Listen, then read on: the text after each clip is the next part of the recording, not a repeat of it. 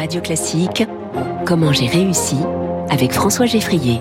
Et avec les conseillers HSBC, experts de vos projets. Jusqu'où peut-on aller quand on est bien informé? Bonjour Yann Le Riche. Bonjour. Bienvenue sur Radio Classique. Vous êtes le directeur général de Getlink. Getlink, c'est le tunnel sous la Manche avec ses trains, ses navettes, son câble électrique géant aussi qui relie la France et la Grande-Bretagne. Et vous annoncez ce matin une nouveauté non pas dans le tunnel mais dans vos documents financiers. Si je résume, de quoi s'agit-il exactement? Alors, il s'agit de la marge décarbonée.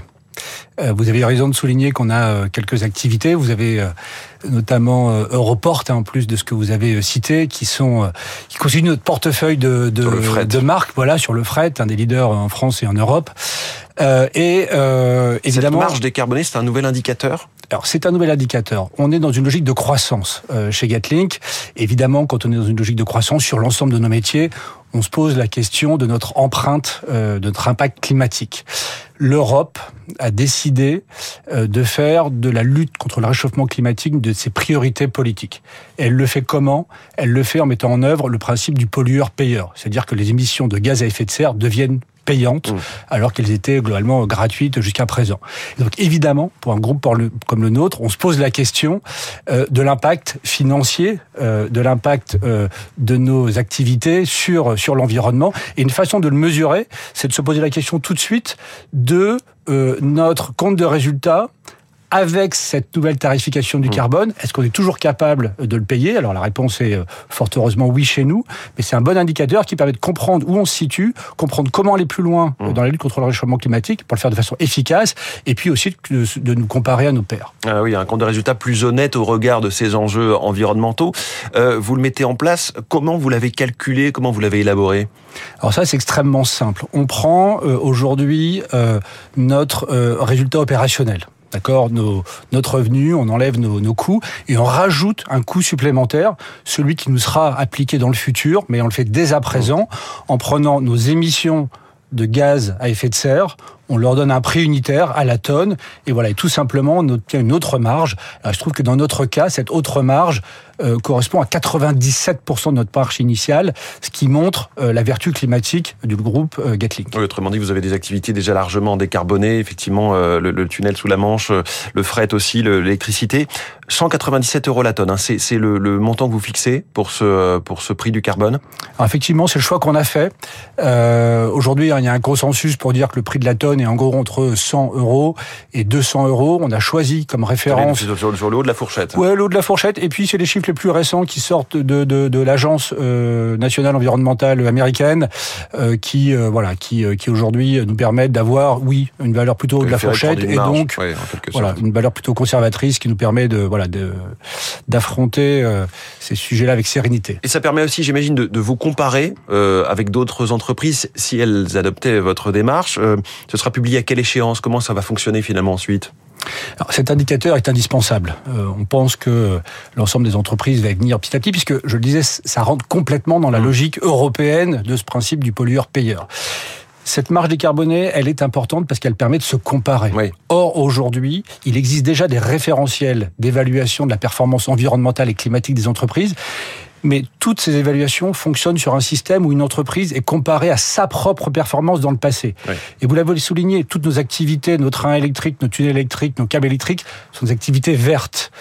Or, euh, si euh, nous euh, nous déployons, si nous croissons, nous allons pouvoir réduire l'empreinte environnementale complète. Mmh. Typiquement, quelqu'un qui prend aujourd'hui un mode de transport décarboné sa voiture, s'il prend le train, c'est meilleur. Et, et, ça, ce sera traduit à travers ces chiffres de marge décarbonée. Oui, mais donc ça ne marche, une fois de plus, que si d'autres entreprises adoptent à la fois un indicateur, mais le même que vous, de préférence.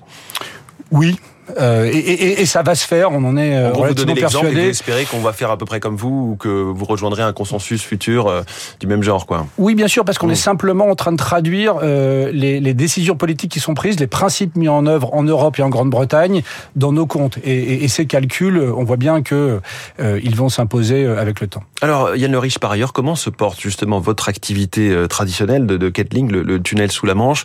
Je pense notamment au trafic des trains, le trafic passager, qui est reflet aussi d'une forme de santé économique quand on parle de ralentissement On a publié nos résultats financiers il y a peu de temps, hein, donc l'ensemble de nos activités a fait a fait une, un résultat record mmh. en 2022, que ce soit le tunnel sous la Manche, mais aussi Electlink et, et, et Europort, donc on en est très fiers. Et là, sur la situation de ces trois derniers mois, et puis ce qui, ce qui va arriver, j'imagine que vous avez quelques tendances. Ah, alors nous, on a un projet, je le dis, de croissance. Hein. On en a encore beaucoup sous le pied euh, chez Eurotunnel, puisque on est vert et donc euh, on profite de cet avantage euh, d'avoir des activités qui qui qui permettent de continuer à se déplacer. Hein. On l'a vu notamment pendant la période Covid, hein, quand on reste chez soi pendant pendant longtemps enfermé. On, voilà, n'est pas tout à fait heureux. Est-ce que là, les Français, les Britanniques sortent de chez eux, les Européens? Et oui, oui, oui, nos trafics sont, sont en croissance sur sur le, sur, le passager, on est euh, à plus de 11% par rapport à l'année dernière sur le mois dernier. Donc on voit bien que les gens ont envie de revoyager, mmh. de ressortir de chez eux.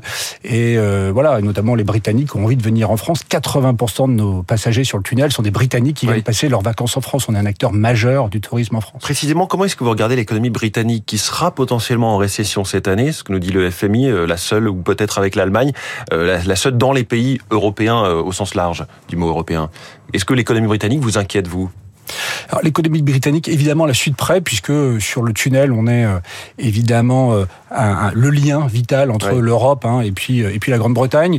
Et effectivement, l'économie britannique a des perspectives qui étaient annoncées l'été dernier comme étant sans doute assez assez assez challengées, hein, avec potentiellement une, une, une récession qu'on ne connaît pas encore. Hein, donc euh, les choses se passent plutôt mieux que prévu euh, et euh, on a de toute façon confiance hein, en, la capacité de l'économie britannique à rebondir. Hein. Vous avez vu, il y a eu des changements politiques à deux reprises sur les derniers mois. Bon, les choses ont l'air de, de, repartir dans le bon sens aujourd'hui. Vous voudriez monter, si je reviens à, votre, à vos activités au niveau des trains, à un passage de 1000 trains par jour.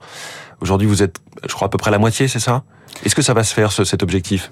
Vous allez me redire que vous voulez être en croissance, mais euh, voilà, quand est-ce qu'on peut monter jusqu'à 1000 trains? Ouais, bien sûr. Euh, aujourd'hui, on est entre 4 euh, et 500 trains et on a la possibilité, vous voyez, donc de nous faire x2. Pour ça, on a modernisé euh, le tunnel, hein, qui, euh, qui continue euh, d'être un formidable moyen de, de, de, traverser la Manche. On le disait vert, mais aussi très très efficace. Hein. C'est pour ça qu'on est leader sur sur nos marchés.